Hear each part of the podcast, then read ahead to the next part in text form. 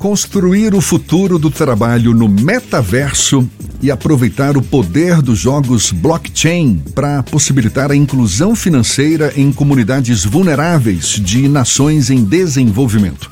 Esse é um dos propósitos da Play for Change, uma organização descentralizada que tem a missão de gerar impacto social, inclusão financeira e capacitação educacional em comunidades carentes, por intermédio de jogos criptográficos. Pois a gente mergulha mais nesse universo, ou metaverso, melhor dizendo, conversando agora com o cofundador da Play for Change, Vitor Caribé, nosso convidado aqui no Issa Bahia. É um prazer tê-lo aqui conosco. Seja bem-vindo. Bom dia, Vitor. Bom dia, Jefferson. Tudo bem? Tudo legal. Antes de a gente entrar no mérito da Play for Change, a gente está falando de novas possibilidades em uma nova internet, não é isso? A chamada Web 3, que deve mudar o atual conceito de internet para um modelo mais eficiente, mais inteligente, se é que já não esteja até sendo colocado isso em prática, certamente já está, mas ainda com um acesso limitado por parte aí do grande público. E aí surgem termos como metaverso, blockchain, NFTs. Afinal, que novo cenário digital é esse, Vitor? Esse que está surgindo e revolucionando as relações de trabalho com foco, por exemplo, em comunidades carentes? Jefferson, como você me comentou, realmente são novos termos que surgem a cada ano. Então, esse termo da Web3 ele é bem novo. Então, acredito que desde que o Ethereum surgiu em 2015, 2016, ele começou a fortalecer. Ethereum, e aí, cada ano Ethereum, um termo novo. moeda digital, não é isso? Só para ficar claro, Ethereum é uma moeda digital. Exato. Ethereum é uma moeda digital que deu abertura para a criação dessa Web3. Então, após a criação do Bitcoin, lá em 2008, 2009, uh, que, só para diferenciar o Bitcoin do Ethereum, o Bitcoin é uma moeda descentralizada, que pela primeira vez a gente tem como uh, abrir para que todos saibam como ela vai ser emitida e para que cada pessoa tenha a oportunidade de participar. Então, ela deixa de ser emitida por um órgão central, seja um banco central ou um governo, e ela passa a ser emitida por uma comunidade que está espalhada pelo mundo. E isso por si só é bem disruptivo quando a gente pensa em economia. E, e o Bitcoin é a primeira moeda da internet. Então, é realmente essa, isso que deu a, a, o início até a Web3. E aí, em 2015, a, o Ethereum surgiu para reinventar até modelos e a internet como um todo. Então, só para quem não, nunca ouviu falar da Web3, é, somente, é uma evolução. A gente teve a Web 1, que, que foi logo no início. E só para exemplificar também, a Web 1, você pode colocar o à tarde, digitalizar o à tarde, e agora você tem acesso ao à tarde de forma digital, ah, como jornal. Então a gente tem um acesso só a, a unilateral. E aí, com o Facebook, com o Google, com o Instagram, a gente teve o um movimento da Web 2, onde você não só consegue ah, passivamente ver essas, essas novas formas digitais, mas você consegue também interagir de forma bilateral. Então, você consegue criar conteúdo, você consegue fazer uh, o upload de uma foto, uh, mandar um e-mail, você consegue realmente uh, interagir mais com essa Web 2. Só que a Web 2, ela concentrou bastante o poder, porque os nossos dados, eles estão agora sob a responsabilidade do Facebook, do Google, do Amazon, e aí o modelo da internet de receita foi baseado em propaganda. Então, isso criou uma grande gap ali entre, entre uh, a Web 2. A Web 3 vem para descentralizar esses processos que foram iniciados na Web 1, e agora pessoas do mundo inteiro têm a oportunidade do que ela criar na Web 3 pertence a ela.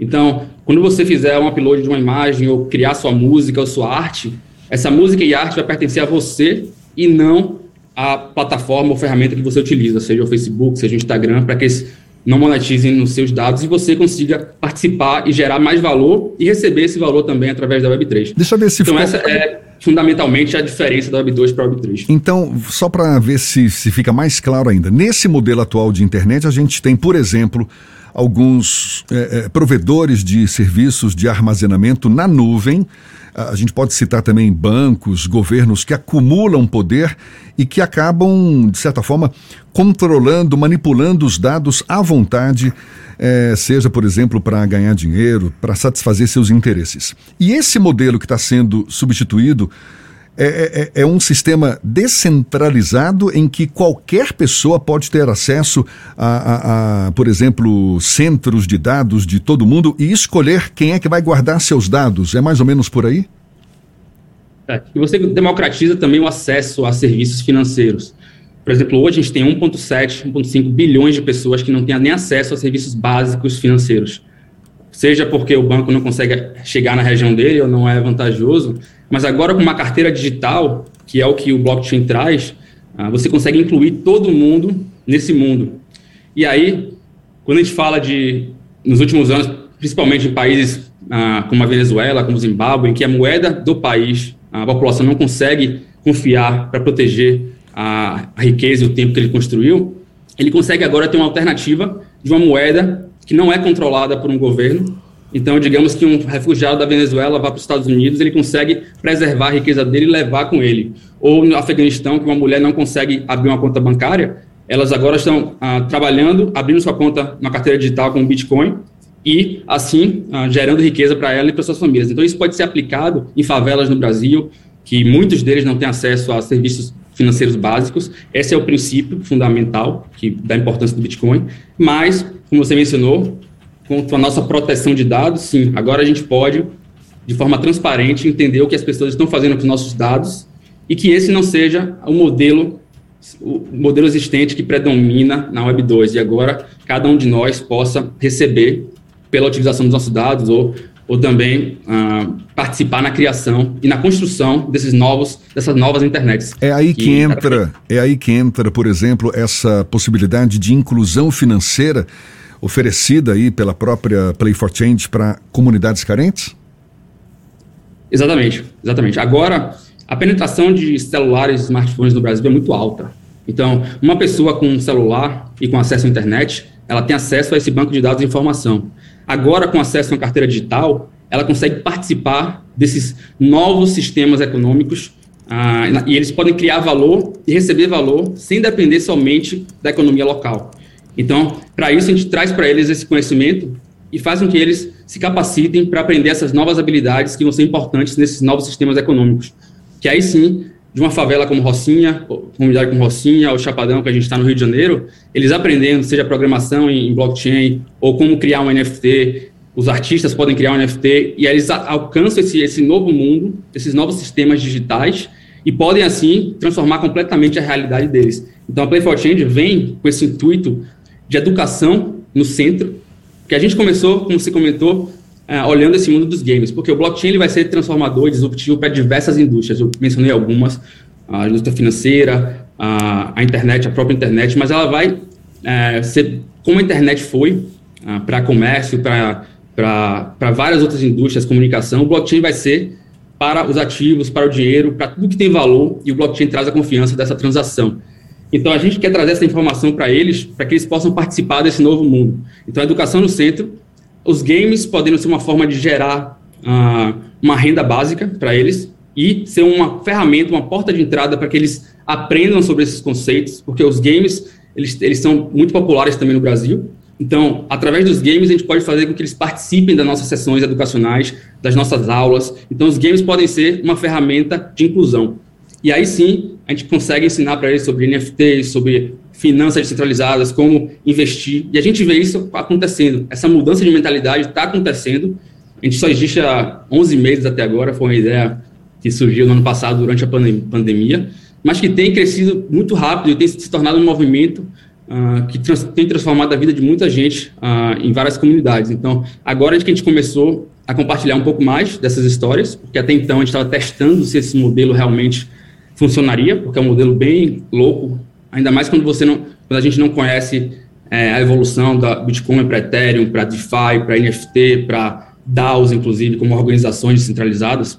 Então, são desafios muito grandes que todos os dias a gente está aprendendo um pouco mais para conseguir organizar bem. E as pessoas da Play for Change, elas estão em todos os lugares do mundo, então elas estão distribuídas também. Então, para você organizar uh, esse tipo de organização descentralizada, exige também um, um novo estilo de, de, gestão também, que é um, um pouco mais uh, inovador. Vitor, de uma forma ou de outra, esse tipo de projeto ele acaba diluindo as fronteiras, seja de cidades, de estados e até de países. Isso é uma proposta disruptiva de organização de Estado, mas que também vai ter um impacto porque vai ser necessário uma substituição do próprio Estado enquanto uma existência real. É, vocês propõem esse tipo de debate também ou esse debate ainda é tangencial? A gente, todo debate é, é construtivo e a gente está disposto a conversar ah, com as prefeituras, com o governo, para ver como a gente pode fazer isso melhor, porque a gente também está aprendendo. Isso tudo é um experimento que a gente está fazendo e que a gente tem visto ah, impactos positivos acontecendo, mas a gente também quer conseguir mensurar esse impacto positivo realmente, porque a gente começou como uma forma de gerar renda. Mas a gente percebeu que gerar renda por si só não vai solucionar o problema. Por isso que a gente trouxe a educação como pilar mais importante também. Que a gente quer que essa renda gerada seja utilizada ali dentro da comunidade para crescer a comunidade, para estimular a inovação, a construção de projetos ali de dentro. E a, no Ethereum Rio que a gente participou no mês passado, que a gente apresentou a nossa história pela primeira vez, a gente se reuniu com, com a Secretaria do Rio, uh, no gabinete da Prefeitura, porque eles estão querendo ser essa cidade que abraça as criptomoedas e abraça a inovação da Web3, como Miami uh, está fazendo aqui. E a gente conversou com eles para mostrar como essa tecnologia poderia mudar a vida do João e da Maria da comunidade. E não só é, como uma ferramenta que vai enriquecer pessoas, que vai somente com uma, uma, uma nova classe de ativos de investimento, mas que fundamentalmente, isso pode realmente revolucionar as formas como governos funcionam, democratizar isso, automatizar esses processos, trazer mais transparência, diminuir até a corrupção. Então, a gente vê alguns países mais centralizados, como China, proibindo isso, mas é, é, normal, porque eles proibiram a internet também. Então, quanto mais centralizado for o governo e o país, mais resistentes eles vão ser. Mas eu vejo o Brasil ah, sendo bastante inovador, eles já criaram o ETF, eles já estão procurando saber como eles podem se beneficiar. E isso é também uma oportunidade para países que enxergarem isso antes, uh, começarem a utilizar essa tecnologia, e aí sim eles vão sair na frente. É uma oportunidade deles de dar um salto econômico, porque o dólar está sendo ameaçado. Dólar como reserva mundial, eu não acredito que vai ter uma reserva mundial de um país só. Então a gente vai começar a descentralizar e distribuir um pouco mais uh, essa própria forma de, de moeda que a gente utiliza, moedas alternativas. Vitor, e como se faz para ter acesso a esse projeto? Existe, existe a perspectiva de é, é, núcleos de educação, por exemplo, aqui em Salvador ou ainda está centrado o projeto no Rio de Janeiro?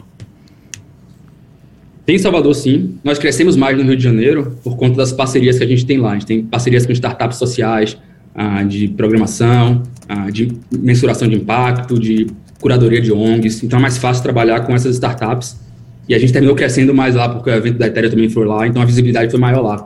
Mas nós começamos em Salvador. Uh, eu, o Jeff, que é um dos cofundadores, e o Henrique, a gente começou em Salvador, na Cana Brava. Então, através do Grupo C, uma, uma, uma ONG, e a gente fez um experimento que foi as mulheres do pedágio ali, que você vai para Prado Forte, existem várias mulheres ali vendendo água.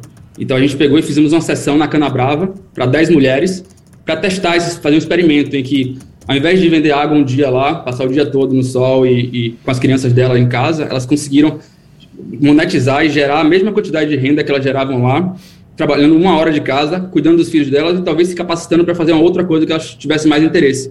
Então, esse foi um experimento que motivou a gente a continuar, mas terminamos crescendo mais no Rio. Só que Salvador, por ser nossa terra natal e por saber da, realmente do, da necessidade de, de, quanto esse projeto pode agregar, a gente está aberto a conversar com ONGs e a implementar o nosso projeto, seja um projeto piloto pequeno, para eles começarem a entender um pouco mais, porque isso acontece de forma natural. A partir do momento que eles começam a receber em criptomoedas nesse mundo, eles começam a criar curiosidade para navegar o que é que existe lá. Eu vou investir agora em Bitcoin, eu vou ah, criar um staking aqui no, nas finanças centralizadas, eu vou investir no próximo projeto, que eles não tinham acesso a investir na Amazon, no Google, quando a internet foi criada, mas agora eles têm a possibilidade de investir dos novos Googles, as novas Apples, que nunca foi possível. Então a gente consegue realmente fazer com que a gente consegue equalizar as oportunidades, não os resultados. A gente consegue equalizar para que eles não tenham que colocar 20 vezes mais esforço e energia para chegar onde uma pessoa da classe média chegou, mas que todo mundo tenha o potencial e tenha a oportunidade de, através do esforço que colocar, vai chegar num lugar. Então, a gente está construindo um mundo em que uma pessoa da comunidade da Rocinha ou de Canabrava de Salvador tenha oportunidades iguais a alguém que nasceu em Nova York ou aqui em Miami ou em São Francisco. Então, isso realmente é muito disruptivo e vai necessitar que mais pessoas se juntem. E a gente tem visto uh, um apoio gigantesco, principalmente depois que a gente começou a compartilhar, tanto de startups quanto de protocolos de cripto da Web3. Então, está gerando uma visibilidade grande, porque eu não conheço nenhum projeto fazendo o que a gente está fazendo, então a gente tem que criar muita coisa do zero, e isso exige realmente um esforço, energia. Tanto que ano passado eu tive pedindo demissão da minha carreira aqui nos Estados Unidos para focar 100% na Play for Change, e com as histórias que tenho visto, isso aí é, nunca olhei para trás e, só vejo daqui para frente esse movimento crescer. A gente já conversa com algumas ONGs na África, então a gente acredita que esse modelo que a gente está fazendo dá para ser aplicado e replicado em qualquer comunidade do Brasil e qualquer comunidade fora do Brasil também. Não, e um mundo totalmente novo, não é? Fascinante, revolucionário, como você disse, disruptivo também e que certamente tende aí a alterar a relação das pessoas, especialmente por meio dessas novas tecnologias, com possibilidade, olha só que coisa boa, né, de inclusão financeira de comunidades carentes. Vitor Caribeck é cofundador da Play for Change. Muito obrigado pelos esclarecimentos aí, pela atenção dada aos nossos ouvintes. Sucesso, viu? E conte sempre conosco. Bom dia, até uma próxima então. Obrigado pela oportunidade de compartilhar, Jeff. Um abraço. Esse papo vai estar disponível logo mais na íntegra nos nossos canais no YouTube, Spotify, iTunes, Deezer, também no Instagram. Agora 15 minutos para as 9 na tarde fim.